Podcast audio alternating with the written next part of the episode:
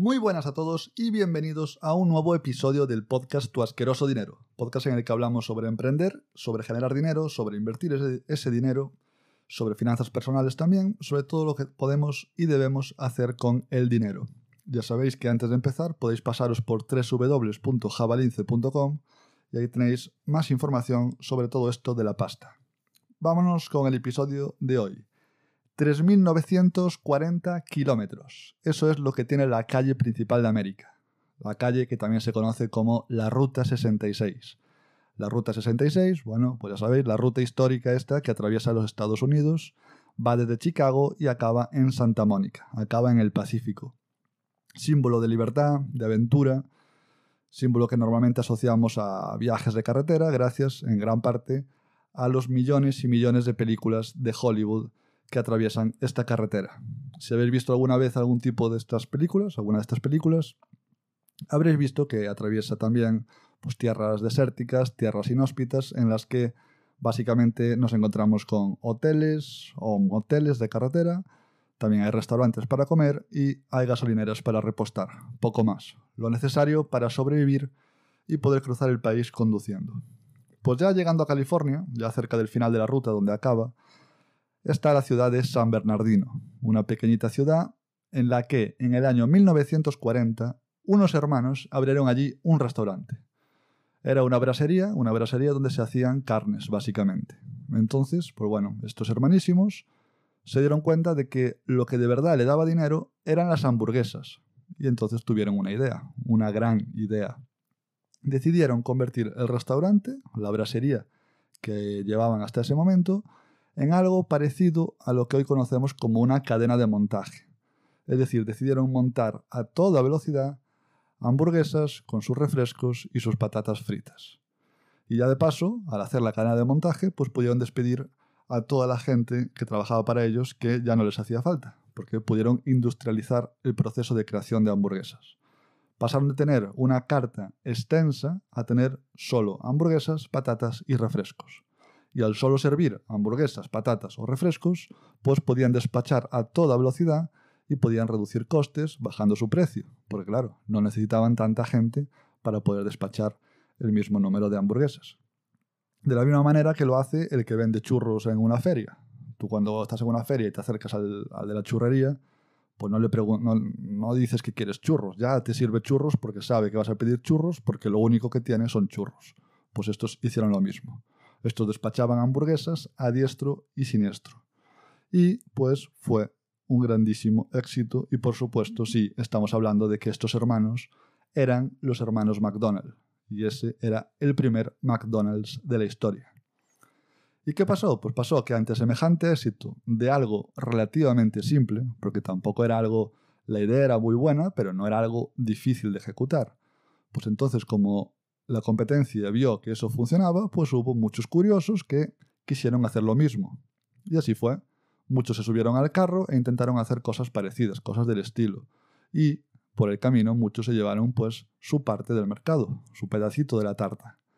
Y aquí es donde aparece eh, su gran competidor, que aún llega a, nuestros días, que es el, conocido también competidor de hamburguesas, que es Burger King. Todos conocemos McDonald's y todos conocemos a Burger King pues con más o menos problemas, Burger King consiguieron hacerse con un hueco en el mercado, haciendo algo casi calcado a lo que hacía McDonald's. Sacaron su Whopper o Whopper, bueno, no sé ni cómo se dice, esta hamburguesa enorme, pero la esencia era la misma, es decir, hacían comida rápida y fácil de comer para, en este caso, para los americanos, que eso de comer pues les gusta más de lo que debería. Y hasta día de hoy, hasta el día de hoy, los americanos comiendo comida rápida y dejando dinero en estas cadenas y dejando también grasa en los michelines, evidentemente. Y es verdad que, pues bueno, luego de McDonald's, la empresa McDonald's pues fue cambiando un poquillo el modelo de negocio y pasaron ya a sacar más dinero quizá del alquiler de los locales, donde al final se convirtió más en una cadena inmobiliaria que, que, una cadena de venta de hamburguesas, pero bueno, el punto de la historia esta es que a unos genios, a esos dos hermanos, se les, ocurrió algo nuevo, algo nuevo, algo que era innovador. Y detrás de ello, pues fueron todo el mundo a ver si podían sacar tajada. ¿Y por qué a qué viene todo esto? Pues viene porque en nuestro camino de generar dinero, si queremos generar dinero fuera de la cuenta ajena, puede que en un momento de locura pues nos apetezca hacer eso que llamamos emprender. Ese camino llenísimo de piedras que muchas veces no se sabe ni hacia dónde va. Pues ese camino puede tener grandes recompensas o la otra opción que es no tenga tantas recompensas pero que tenga grandes aprendizajes. O que puede tener las dos, claro. O aprendes o ganas dinero o las dos. Nunca vas a perder si intentas emprender. Pero sí que te vas a llevar dolores de cabeza. Entonces vamos a pensar que queremos montar algo. ¿Qué hace falta? ¿Qué hace falta para crear algo que tenga éxito? Pues básicamente hace falta resolver un problema real que tenga la gente. Es, tan simple como eso. Incluso aunque la gente todavía no sea consciente de que tiene ese problema. Si tú solucionas algún problema, tienes ya de base un buen producto, porque al final la gente está dispuesta a pagar por cosas que haga su vida más sencilla, que haga su vida mejor, que necesite en su vida. Eso es muy simple. Y esto es precisamente lo que hizo McDonald's. McDonald's resolvió el problema de la falta de tiempo para comer y de tener que comer fuera pagando mucho dinero. Puso comida fácil de comer, fácil de servir y barata. Sirvieron comida resolutiva a toda velocidad y solucionaron un problema que incluso mucha parte de la población todavía ni siquiera sabía que tenían. Y dicho así, pues parece tan fácil y tan difícil. Porque claro, un problema, pues, pues sí, muy fácil, pero ¿dónde están esos problemas? ¿Qué problemas tiene la gente? Pues aquí puedes intentar adivinarlo o puedes coger a alguien que ya haya encontrado esos problemas y puedes copiarlo. Y eso es lo que hizo Burger King. Si la palabra copiar te parece fea, pues puedes cambiarla por inspirar. Pero la clave aquí es que el hecho de que alguien le vaya bien con algo no debería ser algo disuasorio. Debería ser al contrario. Es decir, es la señal precisamente de que ese mercado funciona, de que ese mercado ya está validado. Es la señal de que ya hay gente que está pagando por ello, así que va a haber gente dispuesta a pagar por algo parecido. Si hay gente pagando por eso, quiere decir que habrá más gente pagando por lo que tú vayas a ofrecer, siempre y cuando, claro, lo que tú ofrezcas sea lícito y no sea una basura. Por lo tanto, ¿qué hacemos? Pues miramos alrededor, miramos lo que funciona y lo copiamos dándolo, dándole, si queremos, nuestro toque personal. No hace falta calcarlo, ni mucho menos, pero sí que nos podemos inspirar mucho en algo que ya está funcionando, que ya le está funcionando a otra empresa, a otra persona, porque así tendrá muchísimas más posibilidades de que nos funcione a nosotros, porque precisamente el mercado ya está validado muchas más posibilidades de que si te inventas algo que crees que va a ser revolucionario. Muchísimas más. Si haces las cosas bien, te llevarás cuota de mercado si copias algo que ya está funcionando. Siempre hay sitio para uno más. Sobre todo lo dicho si lo que ofreces es bueno.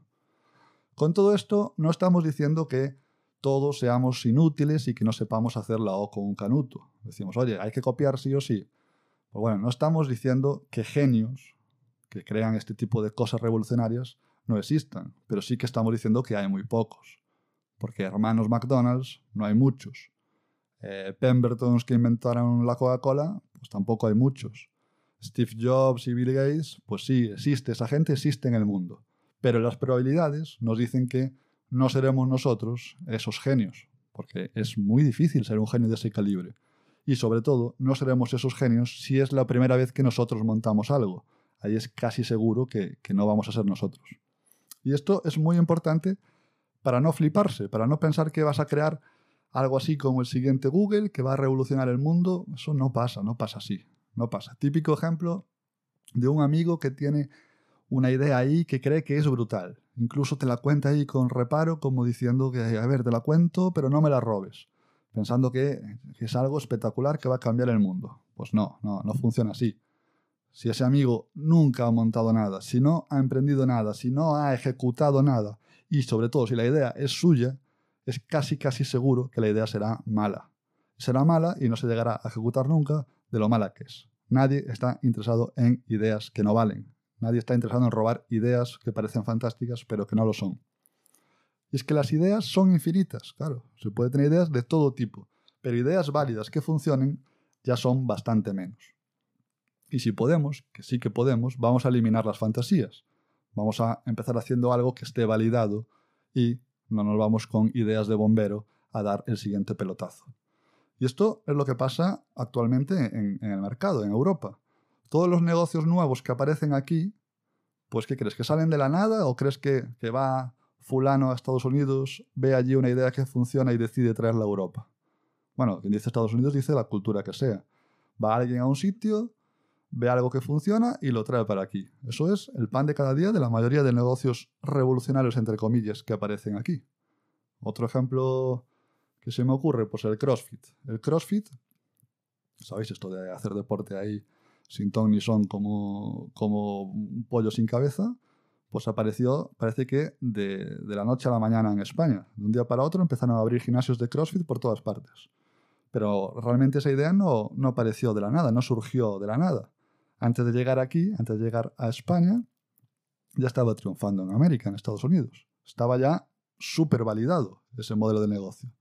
Entonces la gente que vio que allí funcionaba, lo trajo para aquí y bueno, el resultado pues es historia. Y como este ejemplo, pues hay miles.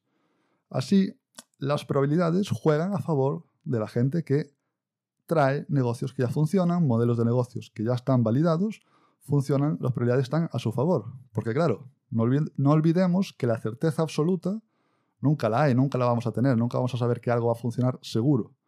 Por eso, precisamente por eso, nos interesa jugar con las probabilidades. Que las probabilidades estén a nuestro favor, como siempre decimos. Así que, si nunca has emprendido, si nunca has montado nada, lo mejor que puedes hacer es coger algo que ya funciona y darle tu toque personal, ofreciendo siempre algo lícito, ofreciendo un buen producto, algo en lo que creas de verdad. Si no, es muy difícil montar nada. Si vendes una basura, mejor quédate sin hacer nada, porque supone que ya que vamos a meternos en estos fregados, algo con lo que estés alineado, algo que te guste, algo que te motive, si no es tontería. Y aún así, aún así las posibilidades de que la cosa no vaya bien, pues son altas. Porque claro, si nunca has hecho nada, las primeras veces son más de aprendizaje que otra cosa. Pero vamos a intentar que este aprendizaje pues nos salga lo más barato posible. Así que si quieres aprender sobre todo esto de generar dinero, pues ya sabes dónde pasarte. O puedes pasarte por cualquier foro de internet, puedes hacerlo por tu cuenta, o si tienes curiosidad, puedes meterte en www.javalince.com y ahí también hay cositas sobre cómo podemos emprender, cómo podemos generar dinero que trabaje para nosotros. Sin más, nos vemos en el siguiente episodio.